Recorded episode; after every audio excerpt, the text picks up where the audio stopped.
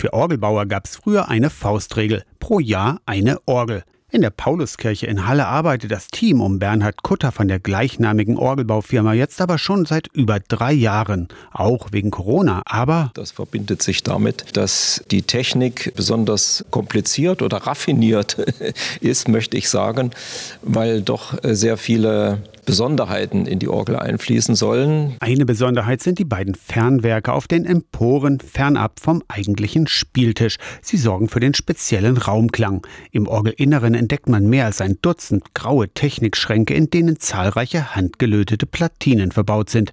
Klassische Orgelpfeifen gibt es natürlich auch.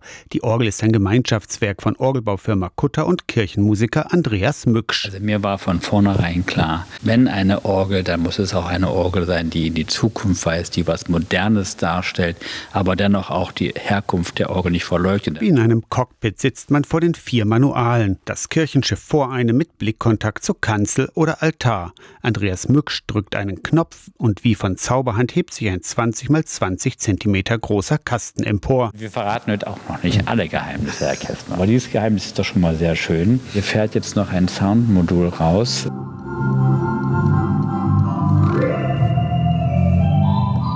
Im Gottesdienst erklingt die Orgel der Pauluskirche bereits. Bis zur offiziellen Einweihung dauert es aber noch ein paar Monate. Aus der Kirchenredaktion Torsten Kessler, Radio SAW.